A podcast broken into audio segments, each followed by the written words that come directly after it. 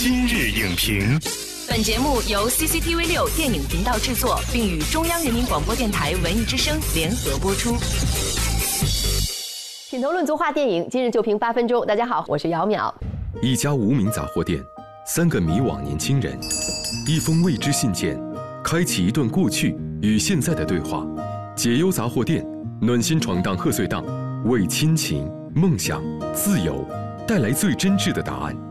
今日影评特邀中国传媒大学教师金宇轩，为您应钱解忧。这碗心灵鸡汤能否温暖这个年末？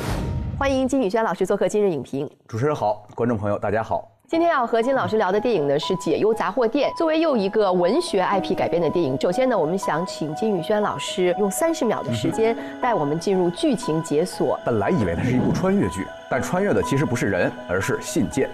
你以为它是一部说教文，但并不是真正意义上的说教，而是一个还有些营养的心灵鸡汤。它穿越了好几个不同的时代，它有好多组不同的人马，在这种纷繁和复杂之下，东野圭吾呈现给我们的是一种温暖。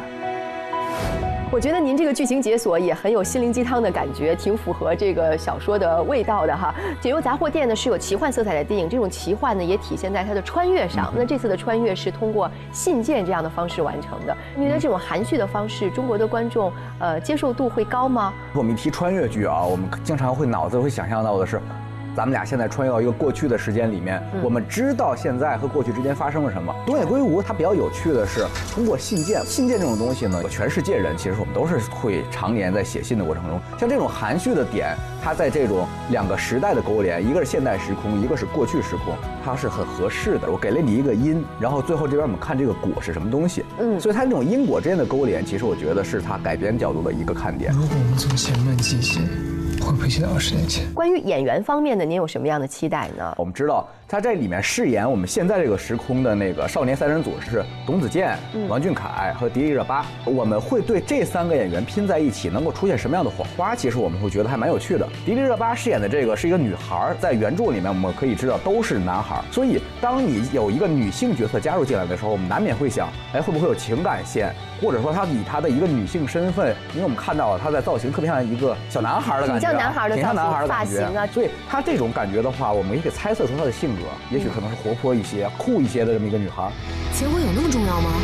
她做自己喜欢做的事情不就行了吗？韩杰导演之前的作品，比如像《赖小子》，还有《哈喽树先生》。那像《哈喽树先生》里面呢，是有一些魔幻的、奇幻的，他的这个骨子里还是现实主义的作品。那么像这一部《解忧杂货店》呢，它却完全成为了一种奇幻风。您对于韩杰导演的这次转型的作品会有什么担心吗？《解忧杂货店》这部电影呢，或者说这个小说啊，它本质上它也是一个现实主义的东西。虽然说给我们的世界观、给我们这个引子特别的奇幻，那它讲的那种过去的故事都是一定要。特别现实基础才能激发我们的共鸣，它跟韩杰擅长的那种东西是一致的，所以他如何把这种奇幻与现实的点做好，其实是我觉得这个电影能否成功一个特别关键的一点。电影叫做《被嫌弃的松子的一生》，导演中岛哲也是他把过去的那个时代的颜色和光，他调的特别的和现在不一样，有一种游戏机里面的那种画面的感觉，那种饱和度特别的高，饱和度特别高，没错，大量的梦境与现实相结合，通过这种方式把这种奇幻感营造给我们。我们说，如果解忧杂货店能够跟像松子一样有学习一些他风格上的东西，也许还会很有趣。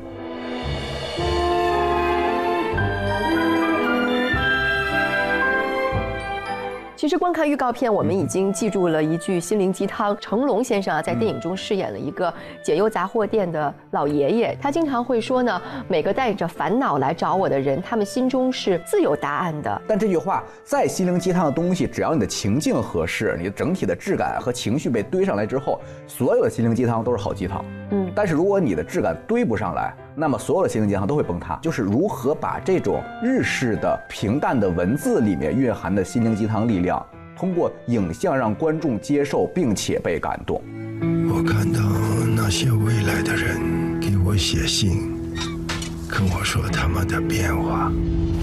电影当中的怀旧的风格，呃，也是片方想要吸引人的元素之一。韩寒是这部电影的艺术指导，所以这种怀旧风应该也是加入了很多韩寒自己的想法。您觉得会给影片加分呢，还是减分呢？首先，这肯定是一个加分项啊，因为《解忧杂货店》它这种穿越的有趣，就是在于二十年前，像这种怀旧感，对我们中国人来说的话，也会很强。我们经历了改革开放，我们经历了中国经济的这个起步到腾飞，所以很容易可以想到各种各样的差异感。《乘风破浪》里面有一个细节运用，就是 BP 机，然后彭于晏囤了一箱子 BP 机，但实际上我们所有观众都知道，经过时代的变迁，BP 机基本上一文不值。所以实际上像这种东西呢，它的运用，我觉得是有效的。它的怀旧是用在元素上，而不是用在叙事上。在小说角度来说的话，这些怀旧的点推动了剧情前进。比如说，在这个故事里面，就会有人一下子从一文不名的这么一个平凡的人，一下子变成了一个有钱的人，一个成功的人。他这是跟时代紧密相扣的，他跟这种怀旧感紧密相扣的。但是如果你把这个东西我们拿影像来呈现的话，那其实我们会发现容量特别大。你这个人怎么一步一步成功的？一个闪回或者一个快切，这个人就成功了。观众能不能接受？嗯，这也是一个改编的难点所在。而且这部电影呢，是根据日本的畅销小说改编的，由异国的文学作品改编成我们中国的电影，就存在一个是否接地气儿的问题。对，在这方面您有什么样的期待或者是担心呢？从小说的角度来说的话，它虽然有吸引人的剧情点，但是它的情节性不是那么的强，它更多的是通过那种温柔的那种缓缓的淡淡的情愫，一下把你给推动。而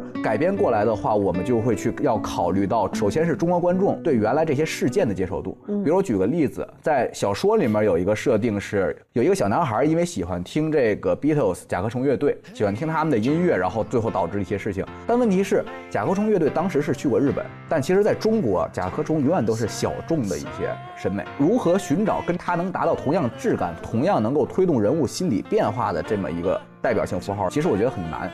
同样还有一点就是，我们对这种异域文化、日本电影的文化传达出来的体系，其实中国观众是有一种本能的排斥感，因为本土化不是一个单纯的，我们这些人穿上我们这个当时的衣服，我们这些人穿着回力鞋，我们吃那种老冰棍儿，不只是刚才我们说到那种调味料一样的怀旧，不只是调味料一样的本土化，你必须从这个食材本身给它彻底本土化。